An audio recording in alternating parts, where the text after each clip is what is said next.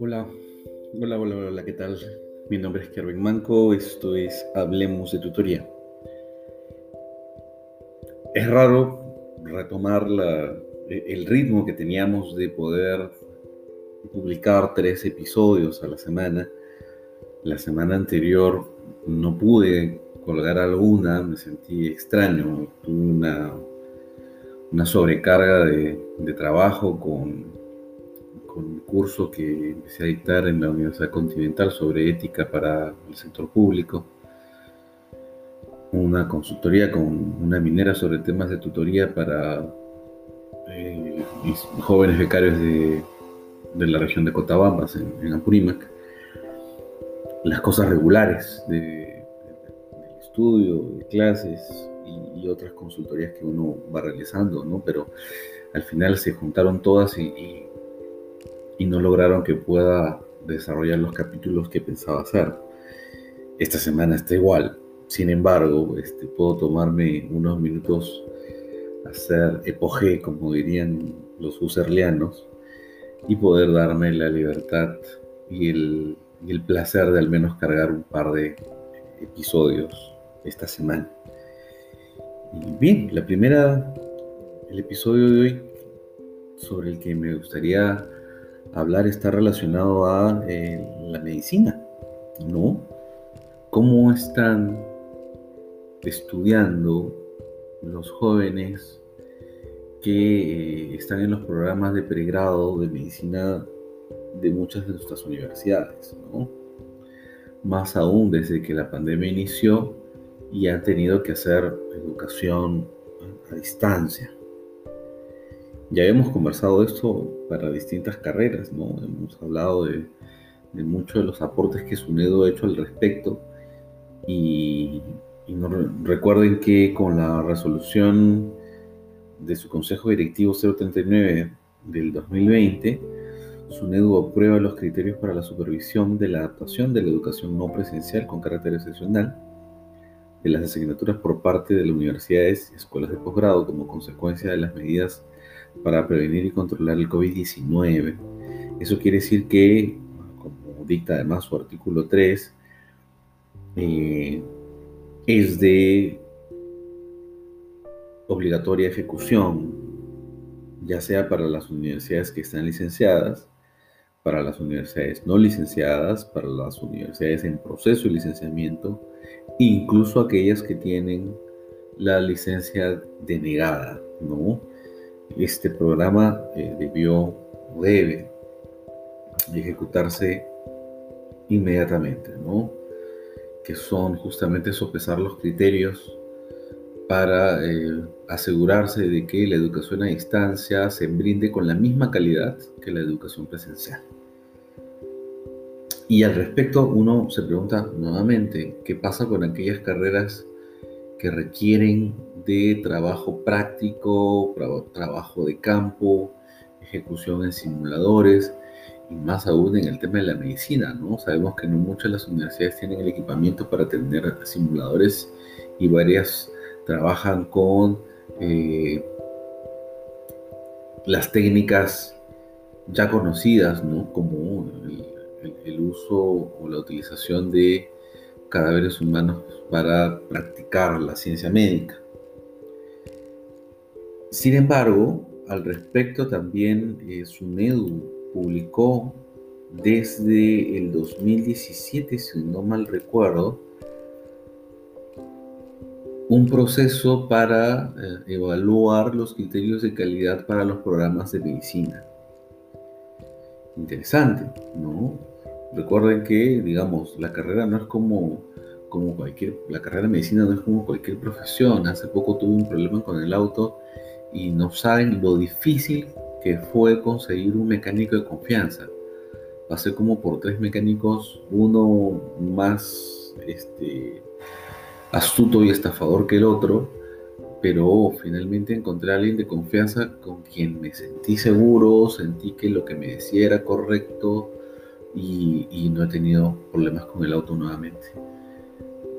superando las limitaciones del ejemplo, con la medicina es casi igual y hasta mucho más.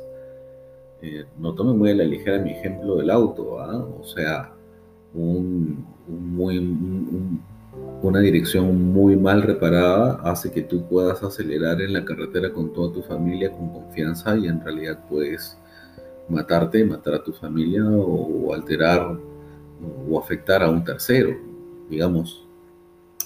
Por favor, el ejemplo no es tan chato.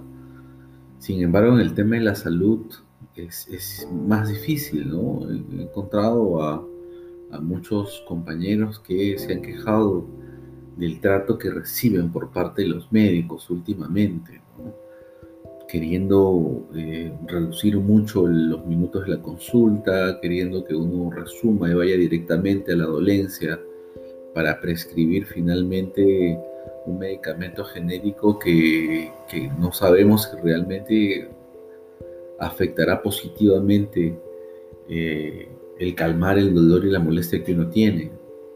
La última vez que yo fui a un médico en un sistema, un sistema de salud público fue en el 2014.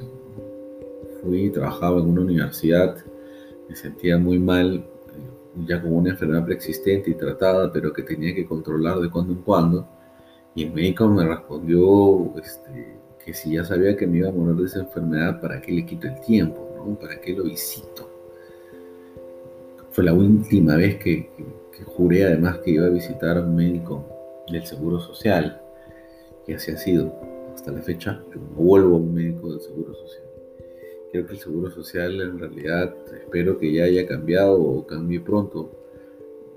Está hecho justamente para, para rechazar a la, a la, gente que, que paga, ¿no? digamos aquellos que desconfiamos del servicio público, subvencionamos con nuestros sueldos e impuestos los descuentos que nos realizan por ley el seguro social. Y aquellos que no tienen otra salida que solo el sistema público de salud, eh, se benefician de, de la subvención que nosotros hacemos. Porque imagínense, si el servicio fuera bueno, las clínicas privadas no existirían. Valga la introducción o o el toreo al respecto para aterrizar nuevamente en el tipo de profesionales de salud que están egresando a las universidades. Universidades licenciadas, pero que necesitan una especial atención. Y debemos decir que desde el 2017 SUNEDO empezó justamente a eh, proyectar hacia la sociedad civil y en este caso hacia los actores relacionados a la carrera de medicina una suerte de matriz de evaluación de estas condiciones básicas de calidad. Y eh, por, la propia información que ellos brindan y cuelgan, recibieron muchos aportes. Casi entre el 2017 y el 2021 recibieron más de 27 aportes, 33 aportes, lo mencionan, donde 27 provienen de universidades públicas. Y eso quiere, que, quiere decir que después de ese proceso de eh, legitimar esta actividad respecto de la del instrumento de evaluación para sus condiciones básicas de calidad, SUNEDU con la resolución del Consejo Directivo 097 del 2019 aprobó el proceso de licenciamiento para los programas de medicina. yo creo que finalmente termina siendo un un proceso administrativo necesario. Poder evaluar la calidad con, con la cual miles o cientos de estudiantes de medicina están siendo formados, no solamente en criterios técnicos, con equipamiento sumamente actualizado y moderno, sino también, creo yo, con eh, herramientas o habilidades blandas que le permitan tratar mucho mejor a los pacientes como el común de ciudadanos siente que está siendo tratado ahora. Y, es relevante poder reconocer que eh, SUNEDO está haciendo un buen trabajo. Sé que en todo el 2019 y 20 han pasado varias universidades ya al proceso de evaluación y eh, han reanudado o actualizado entre el 2020-21 pasarán una serie de más de 15 universidades que tienen programas de medicina, pero ya aquellos que están ubicados en eh, las regiones del país. Por la información que evidencia SUNEDU, ya pasaron la Universidad Peruana Cayetano Heredia, la Universidad San Martín de Porres, la Universidad Continental, la Universidad Nacional Mayor de San Marcos y la Universidad San Ignacio Loyola. Estar atentos para ver cuál es el resultado de este proceso de licenciamiento de las carreras de medicina. ¿Mm? Eh, en caso, en todo caso, este aporte es no solamente relevante dada eh, dado el contexto de emergencia sanitaria en el que nos encontramos.